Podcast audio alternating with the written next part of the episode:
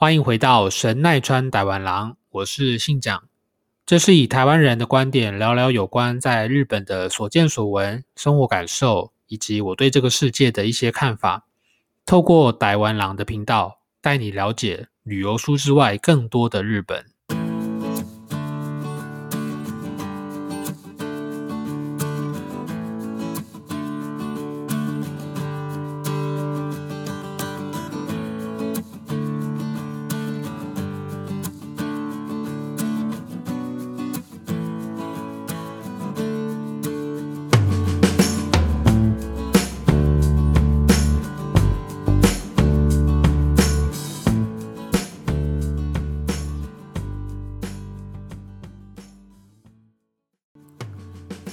欢迎回到这个礼拜的神奈川大湾郎，我是信长。今天是六月二十二号星期一的晚上十一点五十分。我现在大概找到一个节奏，就是都要挑在晚上，大概接近半夜的时候录音。第一个呢是我觉得这样比较有气氛，然后再来就是我现在找到一个好方法，要录音的时候呢，我就把。呃，房间的电灯都会先关掉，然后只选择开浴室的灯，浴室会露出一个就是黄色的光。那我觉得在这样的气氛下会比较有想要讲话，就是分享内心事的感觉这样子。可是呢，同时就是不知道为什么，可能是太紧张吧，很怕会担心录不好要重来，所以每次在录音的时候。除了就是说，可能有时候卡罗斯讲话不顺要重新录之外，这个肚子啊，有时候会蠕动的非常的快啊，就是非常想上厕所。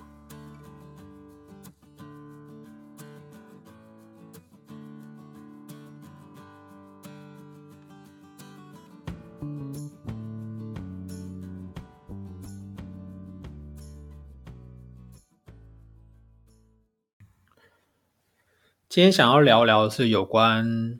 日本的电子支付这件事情。这个让我想到，哦，呃，前阵子有一个以前还在同一个公司的韩国同事，那有一次我们就是去，我记得是星巴克吧，去星巴克喝咖啡这样子，那就点一杯咖啡，那我我就掏出就是现金这样子。然后他就拿出信用卡付钱，这样这个事情让我觉得当下觉得有一点有点惊讶了，因为我觉得就不就几百块的咖啡吗？为什么要用信用卡付钱？这样，因为在我的在我自己的认知里面，就是这种金额比较小的东西，我都是习惯我用现金支付，我不会用信用卡，能不用信用卡刷卡就不用。后来问他才知道说。呃，基本上在韩国的话，大家是几乎不会带现金，所以不管是消费的金额是多或少，可能即便你只是去面摊吃个面啊，他们也都是全部都是用信用卡来付款这样子。那其实日本的话也是所谓的现金支付大国，换句话说，日本其实是。非常不习惯用所谓的电子支付。日本的经济产业省哦，在二零一八年四月有做出一个报告，指出说，呃，日本在二零一五年的无现金支付比例只有占了大概百分之十八。那同样邻近的亚洲国家的话呢，韩国是百分之九十，非常高。美国的话是百分之四十五。我另外有查了一下台湾的，呃，当然这个每一个可能新闻它报道的数据，它的基数不见得都一样了。我看到的是台湾在二零一八年的无现金支付的比率大约是百分之三十八左右，所以你就可以看，即便台湾其实也算是电子支付算是落后的国家，都还比日本高了大概有二十个百分点，可见就是其实日本。是非常不习惯用所谓的电子支付这件事情。当然，这个也关系到，因为人口的基数不一样嘛。台湾的话只有两千三百万左右，那日本总人口有一亿两千万，是台湾的六倍。那加上日本高龄化的时代，老年人又很多，那老人本来就比较不会去用，就是手机支付啊，或者信用卡这样。那电子支付其实，在去年我觉得开始有比较被广泛的讨论。我认为是有两件事情是比较有关系的。一个的话是日本政府在去年调涨了所谓的消费税，从百分之八调整到百分之十，这是一个。另外一个的话是在今年，因为受到了武汉疫情的影响，这件事情也大大的影响许多人对于消费习惯的改变。日本消费税的调涨呢，是从二零一九年的十月开始正式实施。那从过去的你买一个百元商品来说，相当于我们平价的可能在台湾大概是三十块左右的产品。所以如果说是一百元商品来看的话，含税是一百零八块。从一百零八块变成一百一十块的这个价差，我觉得感觉会因人而异。如果说是早期你购买一个商品，要付钱的时候，老板跟你说一百零八块，你必须要用一百一十块给他找钱。但是可能有些人会觉得还要再多收到那两块钱的找零，会觉得有点讨厌。因为自从现在消费税调整到百分之十之后，买的商品都会是变成是整数，变成一百一十块，所以你不会收到那个两块钱的找找零。对于有些人来说的话，可能他会认为这样子是比较方便的。日本政府在决定将消费税从八趴调整到十趴的这个过程当中，其实好几年前开始就一直在不断的做讨论，决定说到底是要在哪个时间点做这件事情。那当然，从去年的十月开始确定调涨了消费税之后呢，呃，当然对日本国内的内需市场会有很大的影响，同时对于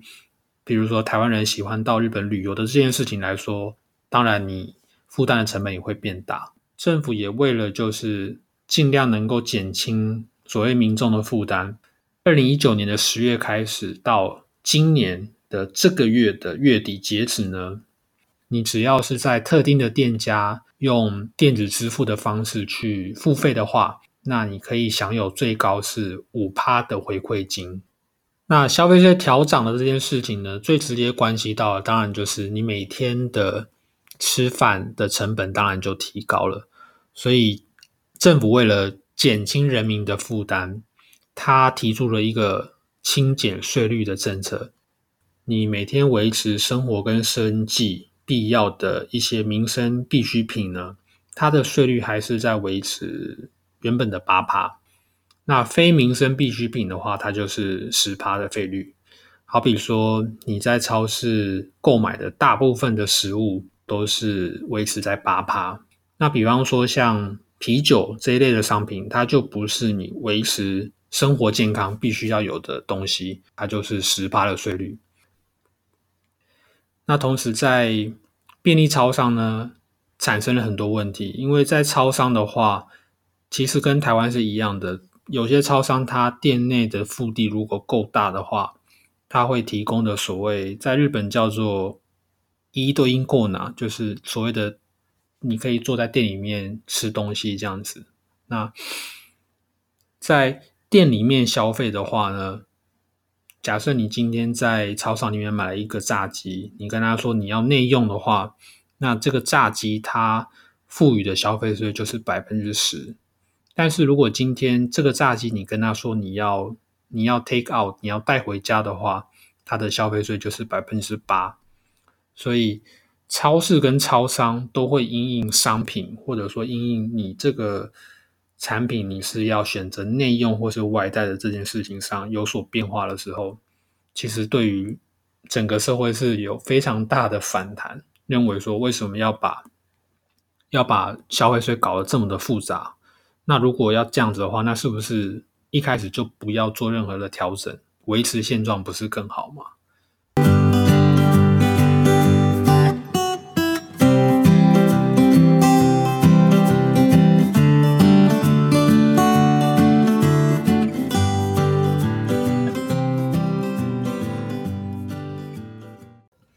另外，我想今年的武汉疫情也造成了电子支付加速普及的现况。呃，特别是对很多的家庭主妇来说呢，她每天要到超市去买菜、买东西的时候呢，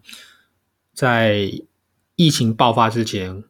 大家习惯的都是使用纸钞或是现金来消费。那因为疫情爆发之后，其实有非常多的人是害怕会接触感染，在新闻媒体报道当中也有。家庭主妇表示说，她不想要接触现金。第一个是觉得脏，那另外觉得如果纸张上面有很多人摸过的话，可能会有细菌。那这个细菌如果万一是呃武汉肺炎的话，他会不会因此得到这个症状？他会害怕，因此有很多人就选择了去申请电子支付，或者选择用信用卡来付款，避免接触到现金。这件事情，有句俗话说：“武功不用多，一招打天下。”目前在日本的电子支付的市场内呢，你可能常见的大品牌全部加一加，有超过十种以上。每一个业者都非常努力的在推行自己的电子支付的系统，所以你可以做的选择就非常多。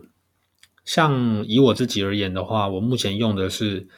Line 公司它推出的 Line Pay Card。那这个系统我觉得它整合的还蛮好的。当初在申请的时候呢，它会寄一张像信用卡形式的实质的卡片给你。那这张卡片呢，它严格来说它不是信用卡，它是类似有点像。呃，储值形式的金融卡，也就是说，这张卡它会绑定你的银行账户，然后你可以自己决定你要单次要加值多少钱。然后，当这张卡片它内部的余额不足于多少的时候，你同时也可以设定自动加值，会从你的银行账户去扣款，然后出出到这张卡片里面。我自己觉得这个。付款的方式最大的优点是，它不会让你有所谓太多的冲动性的购买，因为呃自己设定的金额的大小会决定你这张卡片它的金额的上限，可以消费的金额。所以，当如果你买的商品的金额超过这张卡片里面储存的金额的时候，刷卡的时候，他就会告诉你说你的余额不够，那你可能就会。要考虑说，哎，那还是不然就就不要买这个商品了，这样子。那另外，我觉得这种预付金融卡最大的好处是，因为我非常不喜欢每个月收到信用卡一次大笔金额的那种感觉，就是你可能这个月你花了非常多钱买了各式各样的东西，那最后账单一次寄来的时候，告诉你要付一笔金额。你可能看到金额的时候，会觉得这个月怎么花这么多钱？对于电子支付，不晓得大家对于它是给予比较多的正面或是负面评价呢？以我自己的经验来说，我认为最大的优点还是在于不用拿出现钞来付钱这件事情，因为每个礼拜都要上超市去采买东西，当上超市去买东西这个行为变成。每个礼拜呢，你都必须要去做的 routine 的事情的时候，即便你的皮包里面放再多的现金，其实都很快就会用完。所以电子支付它就直接解决了你不用去领钱的这件事情。那为什么会说领钱这件事情很重要？因为在台湾，你可能突然发现身上钱不够，你去提款的时候，手续费只扣你个了不起十块钱。但是在日本的话，你每次去领钱的时候，他一次就是扣一百一十块的手续费，甚至如果是在深夜时段或者是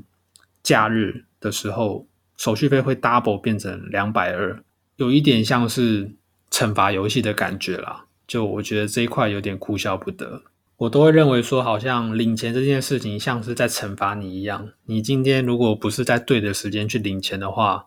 那个 ATM 就要扣你非常多的手续费，就缺点来说的话，有几点是可能要比较注意的，比如说现在的电子支付的种类因为实在太多了，你可能在小餐馆吃完饭之后要付钱的时候，必须要看一下这家店有没有支援你现在手上所有的电子支付的业者，如果没有的话，你终究还是要拿出你的现金付款。另外就是现在电子支付太方便了，曾经有发生过，就是我只带手机出门，然后我以为凭着手机上面的 Line Pay 就可以付款，结果到了一家店，发现他只接受现金，所以我可能骑脚踏车骑的大老远跑到那边要去买东西，发现我明明是有钱可以消费的，可是。对方只接受现金，我又没有带皮包的时候呢，最后我什么都买不到，只能又回到家里面这样子。那另外还有一个很尴尬的经验，就是呃，有曾经发生过，我有一次要去坐公车回家，然后呢，因为手机上面有办了所谓的虚拟的交通 IC 卡，但是因为那个交通 IC 卡我刚申请。我找不到它的执行的 A P P 在哪边，所以当上车的时候呢，司机就示意要你刷那个条码，结果我找不到条码，我在那边至少等了找了三分钟有，然后呢就看到很多人都在那边看我，我就觉得非常尴尬，很想挖一个洞跳下去，所以我觉得手机支付。电子支付这件事情固然是会带给你很多的方便啦，但是其实还是有很多小缺点，就是看你怎么去思考这件事情。那去年有发生一个非常大的新闻，就是日本的 Seven Eleven 呢，它也推出了自己的电子支付，叫做 Seven Pay。在去年的八月一号，光就是非常盛大的上市。公布这个消息之后呢，没有想到发生了各资流出的问题，然后在当年的九月底，也就是从发行到结束这个服务呢，只有不到两个月的时间。那有网友就分享说，他当初看到 Seven Pay 推出以后，他非常的该开心去办了这个服务，结果。呃，有一天他下班回家之后呢，发现他的电子支付的账号里面多了两笔自动被加值三万块的加值记录，然后他就打电话到呃服务中心去询问，结果服务中心才发觉这件事情非常严重，就把系统整个冻结起来了。那当然，这个事情到。后来也在日本闹了一个非常大的新闻，因为 Seven Eleven 也出来道歉，他们也承认就是在系统上其实他们没有做的非常的完善，导致就是有一些不孝人士呢去盗用了一些个资，然后去盗刷别人的账户这样子。我觉得不管电子支付你接不接受它，它未来一定会是一个趋势。所以可以慢慢的去习惯跟了解这个电子支付的方式跟它的优缺点，然后你自己再去评估要选择用